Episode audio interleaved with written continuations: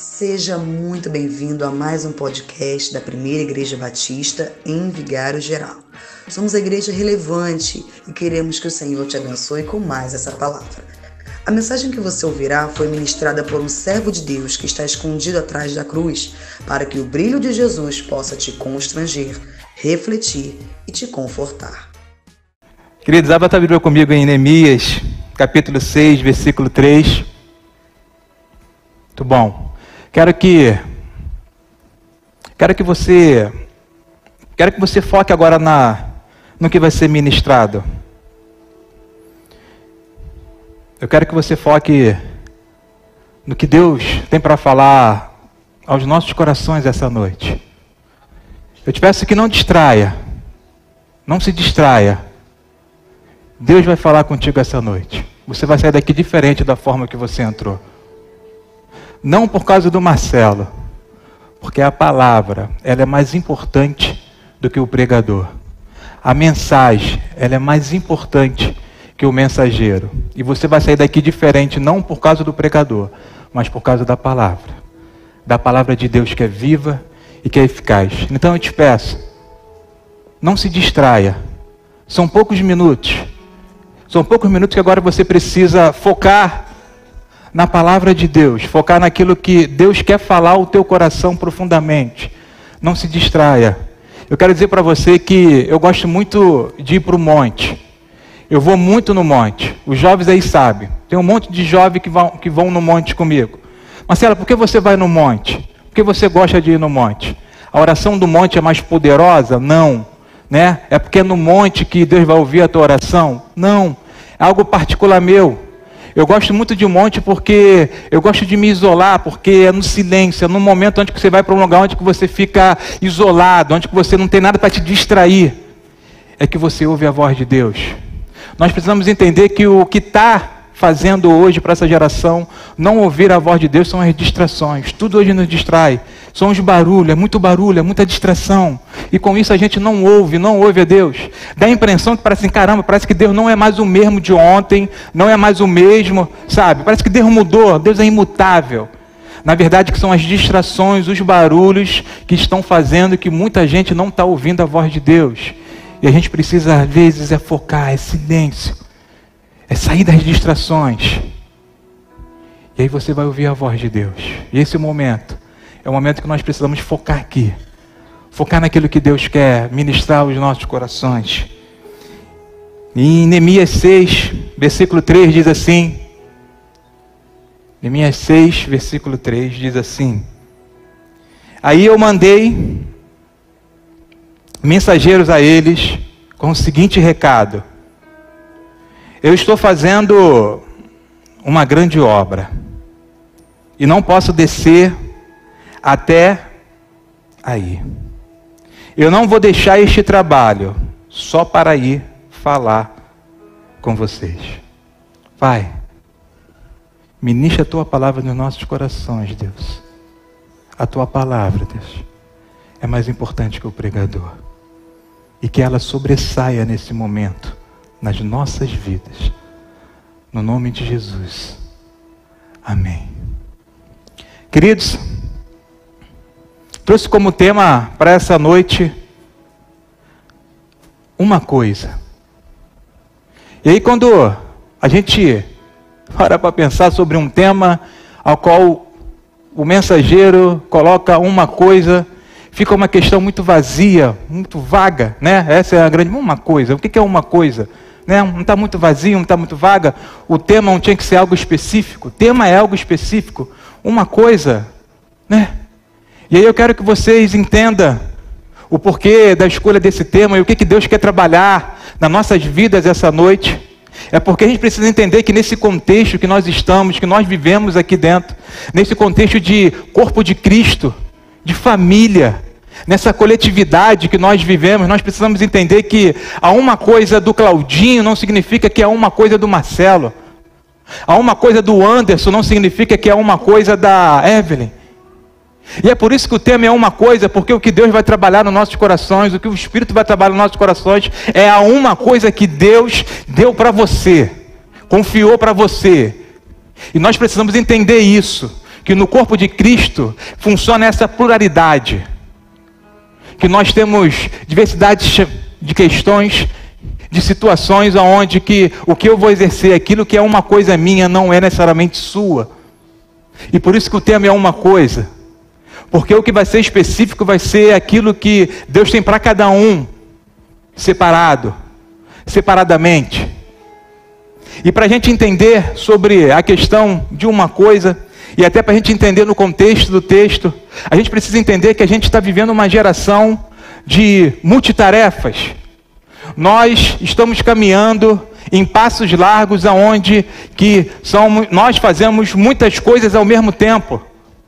Se a gente para para pegar um celular uns anos atrás, eles não tinham a quantidade de funcionalidade que tem um celular hoje. Se a gente parar para analisar os primeiros celulares, eles não tinham muitas funcionalidades. Se você atendia uma ligação, você tinha que ficar na ligação. Se você pega um celular hoje, se alguém te liga, se alguém te fala assim, cara, tu consegue me passar um telefone? Antigamente fala assim, calma aí que eu vou desligar, vou olhar na agenda, vou anotar, vou escrever e vou te falar qual é o número. Hoje você consegue no telefone ligar, calma aí, minimizar, ir na agenda, continuar falando com a pessoa e passar o número. A gente vê que a gente está caminhando em passos largos para multitarefas. Todas as situações, a tecnologia também está nos levando a situações onde que nós fazemos muitas coisas ao mesmo tempo, mas muitas coisas mesmo. E são muitas coisas.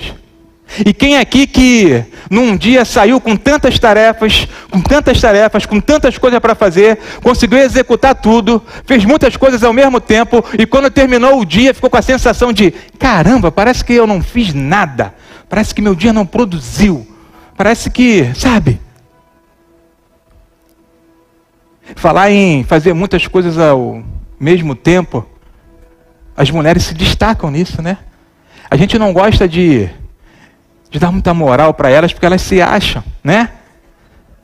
Mas as mulheres têm uma característica nela que, né? Que em casa elas estão lá, estão no fogão, estão aqui no telefone, estão dando mamar para o bebê, tá lavando a roupa, tudo ao mesmo tempo, né? Se desdobra eu acho que aquela frase que inventaram, se vira nos 30, as mulheres conseguem fazer aquilo ali assim, né? Consegue se virar mesmo nos 30. Só que a gente precisa entender o seguinte, querido: a multitarefa, isso que está nos caminhando para passo largo, de nos movimentarmos, fazendo muitas coisas ao mesmo tempo, essa movimentação que faz a gente fazer muitas coisas ao mesmo tempo e muitas coisas, a gente tem que tomar um cuidado, porque a gente pode estar ficando especialista.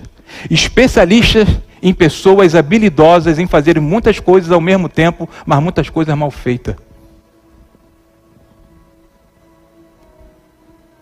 A gente tem que tomar cuidado porque a gente pode estar caminhando para passos largos, achar que a gente está se gabando, achar que a gente é o cara porque a gente faz tantas coisas, faz muitas coisas, a gente se vira nos 30 e a gente pode estar caminhando em passos largos em fazer muitas coisas mal feitas. Mal feitas. Essa semana eu comecei minha luta com a questão do meu carro, que eu estou já um ano falando, cara, meu carro demorou a quebrar, o Corolla demora a quebrar, mas quando quebra, filho, para achar peça e o preço é caro. E eu fui empurrando, empurrando, empurrando até não dar. Quando as homocinéticas deles começaram a gritar, qualquer coisinha que faz tá, tá, tá, tá, eu falei, cara, agora tem que começar. Começar por parte. E para achar as peças desse carro é difícil, que são caras. E eu comecei a fazer cotação com vários, com vários, com vários, com vários, com vários nessa semana.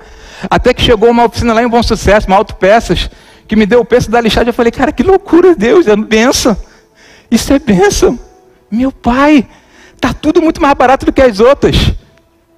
Não sei qual é a procedência, mas deve ser benção de Deus. Não vou acreditar que isso é roubado. É autopeça. Amém, irmãos? Autopeça, tem nota fiscal.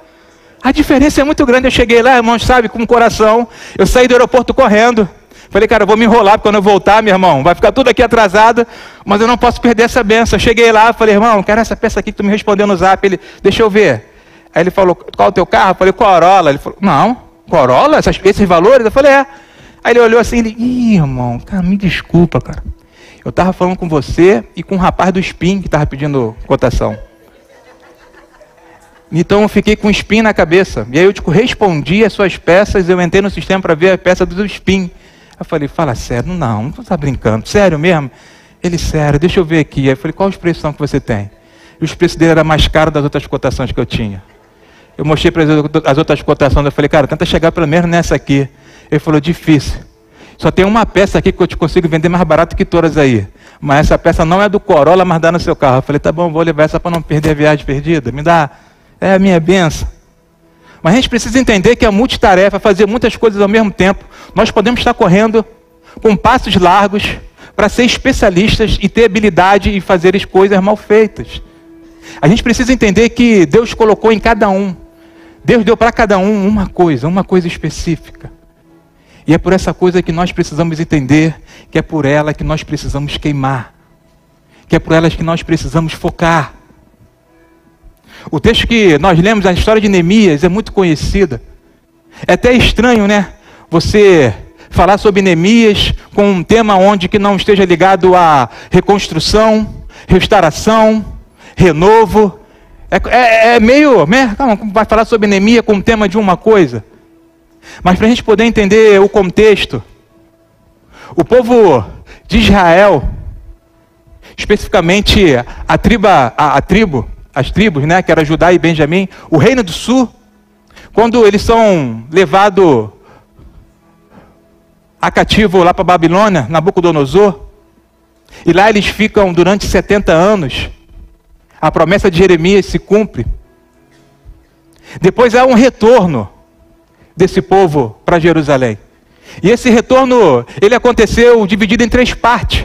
Primeiro pela liderança de Zorobabel, depois por Esdras, e a terceira parte por Neemias. E quando a gente pega a história de Neemias, Neemias é um copeiro, copeiro do rei, né? Copeiro do rei.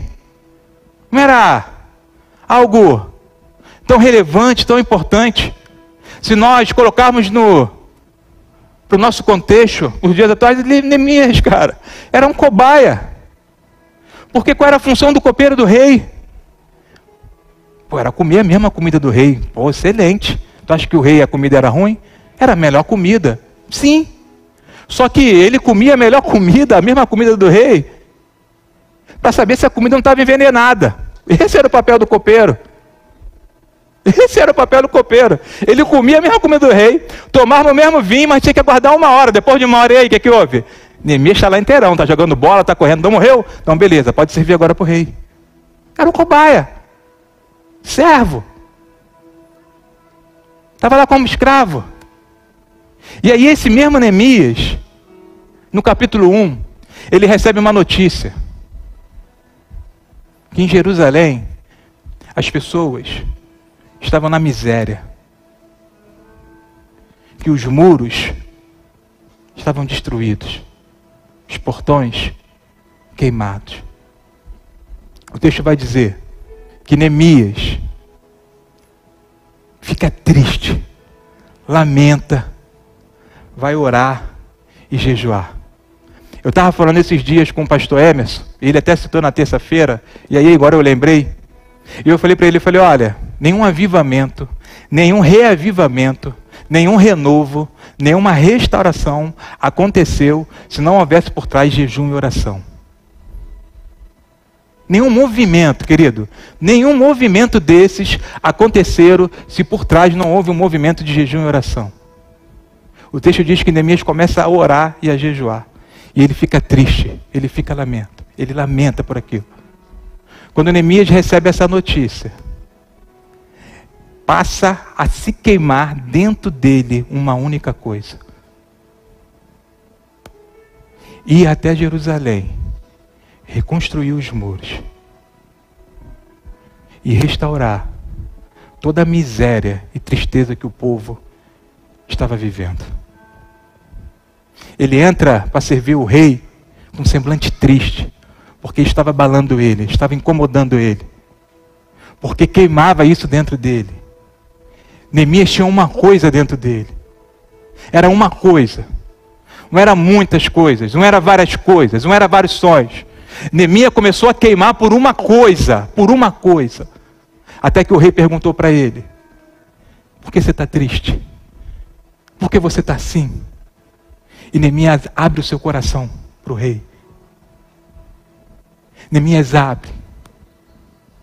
E Neemias coloca para o rei o desejo dele. Aquilo queimava tanto em Neemias que ele coloca para o rei o desejo dele. E o rei permite que Neemias retorne, que Neemias vá até Jerusalém e se envolva nessa grande obra. E o rei ainda dá suporte, e o rei ainda ajuda. Neemias começa o trabalho da reconstrução do trem, do, do, dos, dos muros, perdão. Uma boa equipe, uma grande equipe. E quando Neemias está na grande obra, na missão, no trabalho, naquilo que queimava, queimava nele. O texto vai dizer que São Balate, Tobias, Gesem, os opositores, começaram a dificultar, começaram a zombar, começaram a criticar. E o texto que nós lemos é porque Sambalate e mandou um recado. Vai lá, vai até Neemias.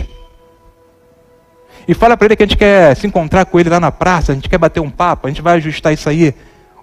O muro vai ficar o muro. E foi esse versículo que a gente leu. Foi essa resposta que Neemias deu para Sambalate e para Jessé. Avisa eles que daqui eu não saio, porque eu estou em uma grande obra. Nós precisamos entender isso, querido. Você sabe que qual é um dos nossos maiores problemas? Você sabe por que você inicia muita coisa e por que você não termina? Você sabe por que você começa muita coisa e para no meio do caminho? Você sabe por que você tem a motivação boa, você começa empolgadão, mas você não consegue permanecer naquilo, você não consegue ser constante naquilo? Porque nós estamos envolvidos com muitas tarefas e naquilo que a gente precisa queimar, na uma coisa que Deus colocou na nossa vida, nós não entramos por inteiro. É por isso que nós não conseguimos acabar os nossos projetos. É por isso que os nossos sonhos ficam no meio do caminho, porque nós não entramos por inteiro na uma coisa que Deus nos chamou para a gente cumprir, para a gente fazer. Porque a gente precisa entender o seguinte: nada é fácil, nada cai do céu. Enquanto Neemias estava reconstruindo os muros, veio a oposição, veio as críticas, veio a zombaria, veio tudo. Nós podemos colocar isso como as distrações. E às vezes, e muitas das vezes, nós não estamos fazendo a uma coisa que Deus nos pediu, justamente porque nós estamos ocupados com as distrações. Porque quando o recado vem, a gente para do que a gente está fazendo, a gente para de queimar na uma coisa que Deus nos colocou para ir lá falar com o Sambalate, para ir lá conversar com Gessé. Tudo nos distrai, tudo nos tira do propósito. Nemir me ensina, querido que eu preciso queimar por aquilo que Deus colocou no meu coração, e eu preciso permanecer, ainda que venha pedrada, ainda que venha tijolada, ainda que venha críticas, eu preciso permanecer naquilo que queima dentro de mim, na minha única coisa, na sua uma coisa, você precisa, querido, queimar por isso. Deixa eu dizer algo para vocês, queridos. Deixa eu dizer algo para vocês. Ninguém na Bíblia, ninguém na história da humanidade trouxe um grande impacto sem queimar por uma coisa. Todas as pessoas que vocês conheceram que trouxe uma grande influência, que trouxe uma grande inspiração, que trouxe grandes impactos na sua cidade, no mundo, no bairro, de onde que foi, foram pessoas que queimaram por uma coisa. Martin Luther King Jr. Ele disse a seguinte frase no, no palanque: Eu tenho um sonho. Ele não chegou no palanque e falou: Olha, eu tenho cinco sonhos e eu vou organizar aqui qual vai ser as prioridades de cada sonho. Ele disse: Eu tenho um sonho. E ele queimou por esse sonho. Nós precisamos entender isso. Quando a gente vai para o Novo Testamento, a gente vê o apóstolo Paulo de 27 livros, querido, a metade, querido, é sobre Paulo, é sobre esse apóstolo. Paulo conheceu os judeus muito bem. Paulo Paulo tinha tudo para ser apóstolo dos judeus. Ele conhecia muito bem. Mas Jesus fala para ele: Ei, assuma uma coisa é ser apóstolo dos gentios. E Paulo queimava nisso. Por isso que Paulo foi quem ele foi. Porque ele gastava toda essa energia, todo o seu foco naquilo que ele precisava queimar, que era uma coisa: os gentios.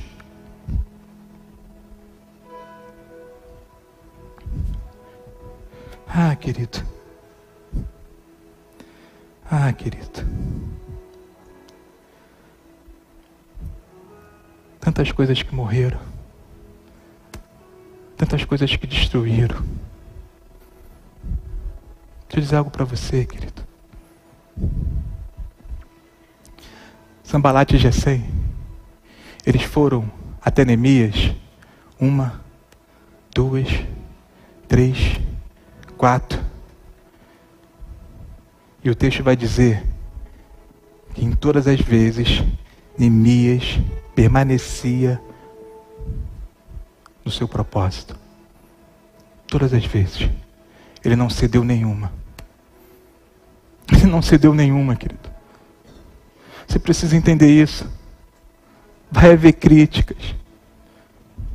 Não largue seu ministério assim. Não para de queimar por causa das críticas. Não pare de queimar por causa das pessoas. Não pare de queimar em você aquilo que Deus colocou. Porque não param, porque não param, porque não param. Deixa eu falar aqui algo para vocês, querido. Eu já falei isso aqui para os jovens. Não é fácil. Você acha que foi fácil? Você acha que estava sendo fácil para Neemias o tempo todo? Ficar ouvindo gracinha. Você acha que isso é fácil? Isso não é fácil, querido. Realmente não é fácil. Deixa eu falar um negócio para vocês aqui. Não foi nenhuma, nem duas, nem três. Eu já fui no monte, já gritei contra o Senhor, falando: Senhor, eu não aguento mais os jovens. Eu não aguento mais essa geração de jovens. Parece que a gente enxuga gelo. Parece que a gente fala, entra no ouvido e sai no outro ouvido. Eu não aguento mais essa geração. Eu vou chutar o balde. E não foi uma, não foi duas, não foi três. Eu já cheguei várias vezes para Deus e falei: Deus, não dá, eu vou chutar o balde. Porque são essas situações que vêm para a gente chutar o balde, para a gente descer, para a gente parar de queimar aquela uma coisa que Deus colocou na nossa vida. A minha esposa, vocês sabem, no processo que ela entrou. E deixa eu dizer algo aqui para vocês, querido. Deixa eu dizer algo aqui para vocês. Eu só continuei queimando a minha coisa, e eu só continuei no propósito, porque eu ouvi bem claro de Deus: permanece, não para, porque enquanto você cuida das minhas coisas, eu estou cuidando das suas. Não acha que é fácil? Não é fácil. No versículo 9, não estava sendo fácil para Neemias, porque no versículo 9 ele diz, e ele pede ao Senhor: Ó oh, meu Deus, dai-me força. Não vai ser fácil, querido. A sua uma coisa não vai ser fácil, mas você precisa queimar por ela. E quando tiver difícil, ó oh, meu Deus, dê-me força. É muita pedrada, é muita crítica, mas não deixe apagar aquilo que está queimando em mim. Continue me dando força, Senhor. E foi isso. Foi isso que Neemias pediu. Ei, querido. Eu te dei alguns exemplos aqui da Bíblia, Paulo. Próprio Jesus, querido. Ele veio para uma coisa. Você sabe qual é o desejo de Deus? Deus tem um desejo. Não são vários. Deus não tem cinco, dez. Deus só tem um desejo. Vê lá. 1 Timóteo 2,4. O desejo de Deus é que todos os homens sejam salvos. É o desejo de Deus. A gente precisa queimar por uma coisa.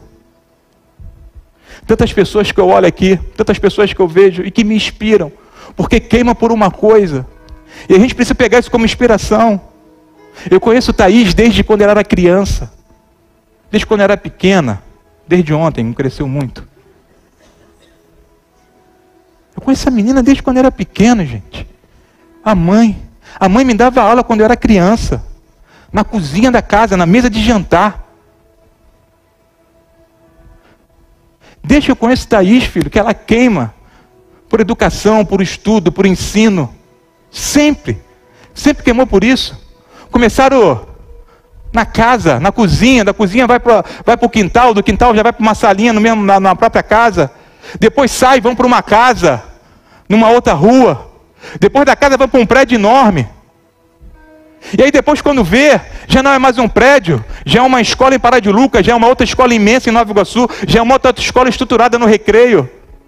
Você acha que isso aí caiu do céu? Isso é para inspiração. Isso são pessoas que queimam por uma coisa. Porque ela podia muito bem, quando o primeiro colégio deu certo, ela falar: caramba, eu sei aqui as, as estratégias, eu sei aqui como que se faz para um negócio dar certo. Eu vou abrir agora uma padaria. Eu vou abrir agora uma lanchonete, porque eu tenho aqui a, as questões que sabe fazer um negócio dar certo. Mas ela não foi mudando. Ela não foi se envolvendo para ter várias tarefas de coisas diferentes. Ela continuou queimando naquilo que está dentro dela, que é educação, que é colégio. E não para de crescer. Você quer impactar essa geração, querido? Pega aquilo que Deus colocou, aquilo que Deus te chamou para fazer, filhão, e queima por isso. E queima por isso uma coisa. Olha o que diz o versículo 15. Olha o que diz o versículo 15. Você...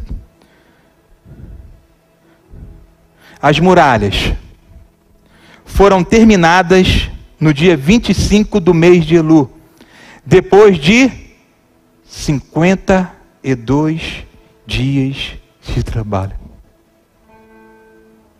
Acho que você não entendeu. Acho que passou despercebido.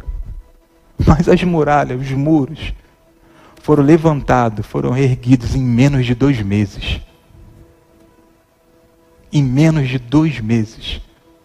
Você sabe quanto tempo que estavam destruídos, estavam no chão, que as pessoas passavam ali, choravam e lamentavam? Há mais de um século, em torno de 150 anos.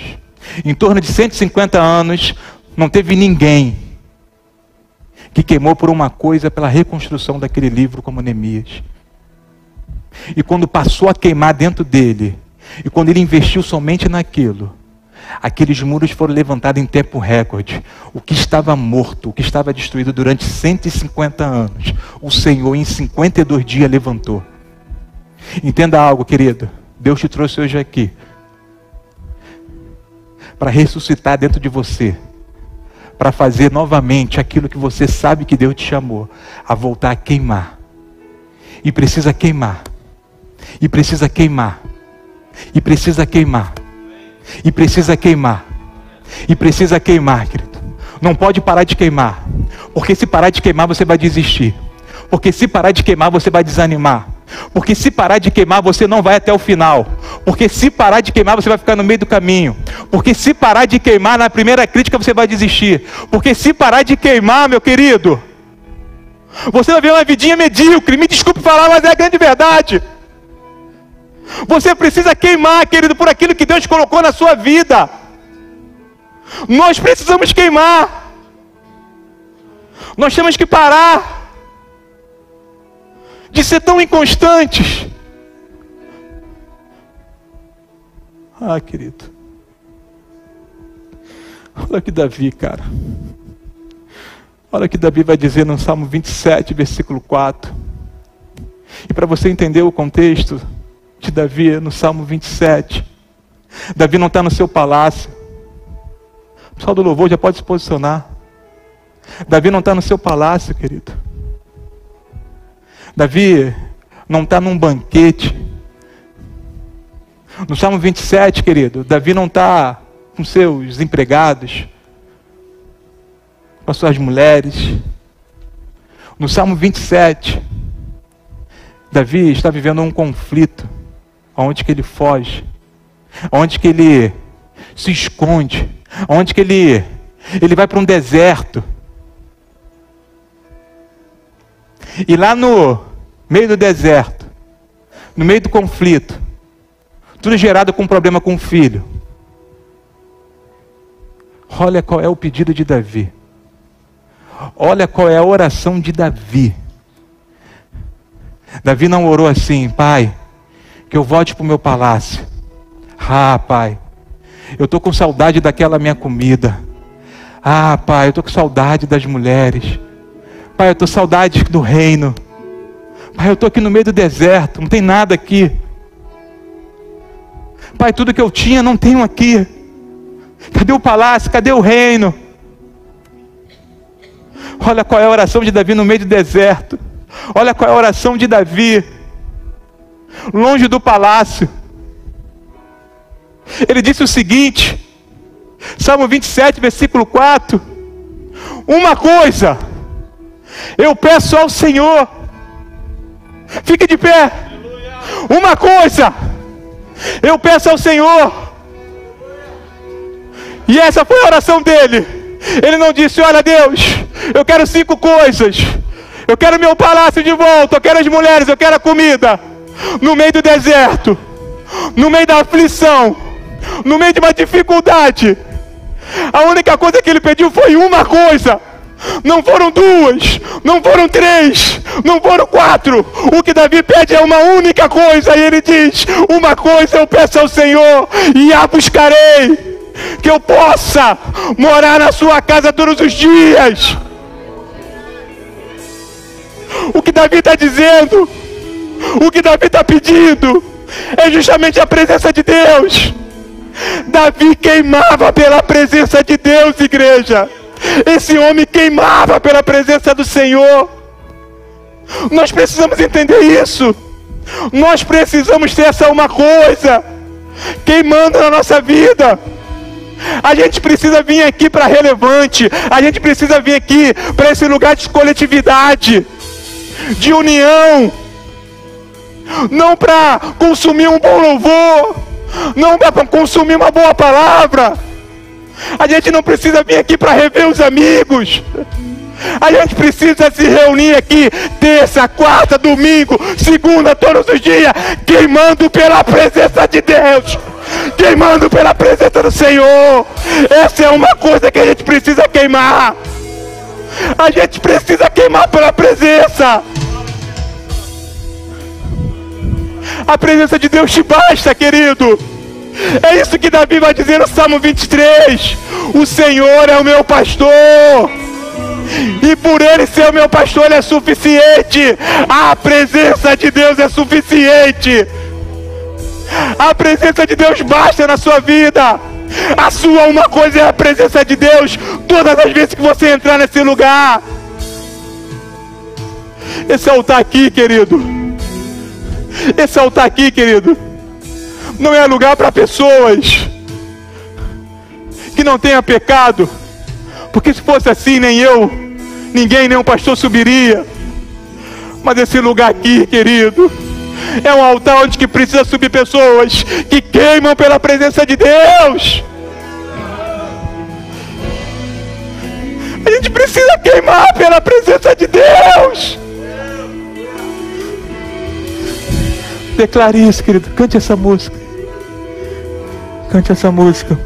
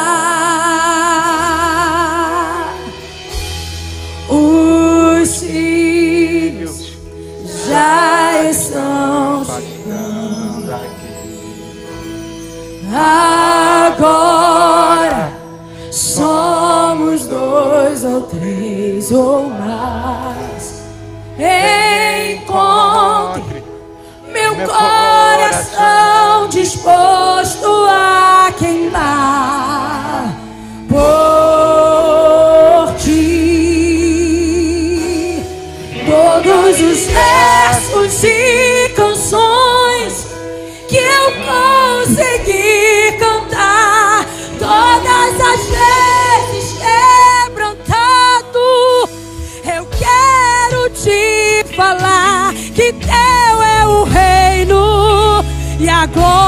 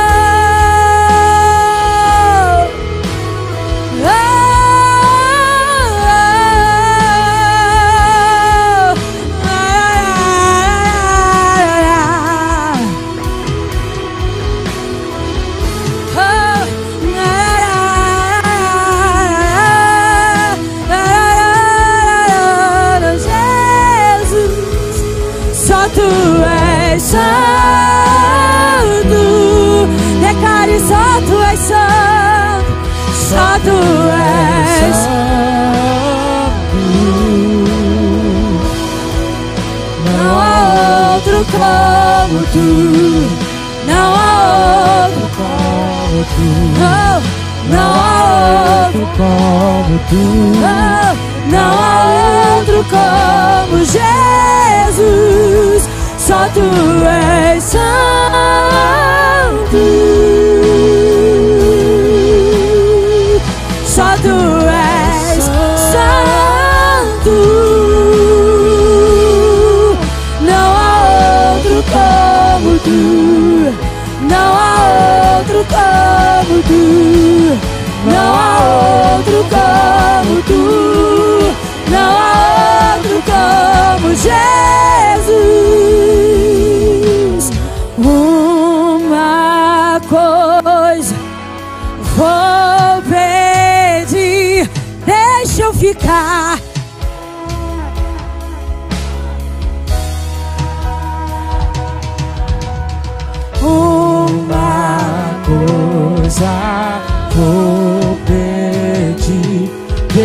Eu ficar neste lugar todos os dias da minha Uma coisa, uma coisa vou pedir.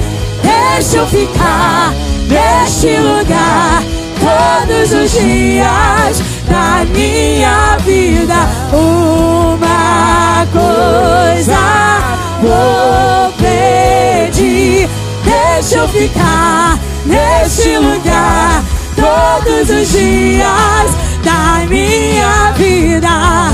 É aqui que eu me sinto muito bem. É aqui que eu me sinto muito bem. É aqui que eu me sinto muito bem. E não há outro lugar. É aqui que eu me sinto muito bem. É aqui que eu me sinto muito bem. Aqui que eu me sinto muito bem. E não há outro lugar melhor. Nós adoramos aquele que faz vento aos seus anjos. Nós adoramos aquele que faz fogo aos seus ministros. Nós adoramos aquele que faz ventos aos seus anjos. Nós adoramos aquele que faz aos seus ministros. Nós somos seus ministros. Não negue o seu fogo. Nós somos seus, então declare se você é ministro do Senhor, diga. Queremos queimar, Aleluia. queremos queimar. Nós somos seus ministros. Não negue o seu fogo. Nós somos seus ministros. Queremos queimar, queremos queimar. Deixa queimar, deixa queimar. Deixa queimar, deixa queimar. Deixa queimar. Queima Espírito Santo de Deus, aleluia. Queima Espírito Santo de Deus. Oh, deixa queimar, deixa queimar. Deixa queimar, deixa queimar. Deixa queimar, deixa queimar.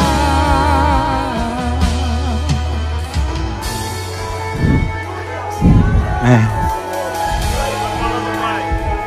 Deixa eu te falar. Som. Neemias, ele queimou por pessoas que ele não conhecia. Neemias nunca, nunca tinha visto aquelas pessoas. Neemias se queimou por uma cidade a qual ele nunca tinha visto. Deixa eu dizer algo para você. Se assuma uma coisa, querido. Se assuma uma coisa que está queimando dentro de você. Não apontar para Deus e não abençoar pessoas, você está perdendo tempo. Porque é só uma coisa, querido. Primeiro, precisa apontar para Deus. E segundo, precisa abençoar pessoas. Aquilo que queimou no coração de Neemias apontava para Deus e abençoava pessoas. O que precisa queimar de você, dentro de você, não tem que apontar para você, tem que apontar para Deus, tem que apontar para a presença de Deus. É para essa presença que nós temos de caminhar. Ela não pode sair dentro de nós. É isso que tem que queimar na, na gente, na nossa vida, no nosso ministério, na nossa liderança, na nossa casa, na nossa família. A presença de Deus tem um espaço completo para os seus problemas, para as suas dificuldades. Não adianta ficar preocupado com o dinheiro que está faltando, com as portas que se fecharam, porque quando tudo isso se fechou na vida de Davi, o pedido dele foi somente uma coisa: a presença do Senhor.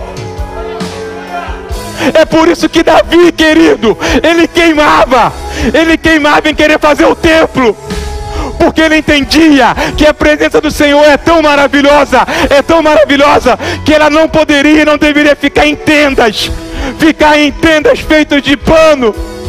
Ele queria construir um palácio, para que essa presença maravilhosa habitasse.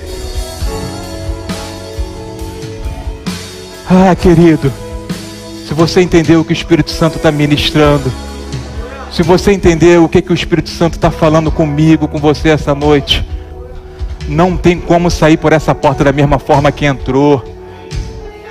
Deus te trouxe aqui, e tudo aquilo que estava morto durante anos, os muros estavam destruídos durante 150 anos.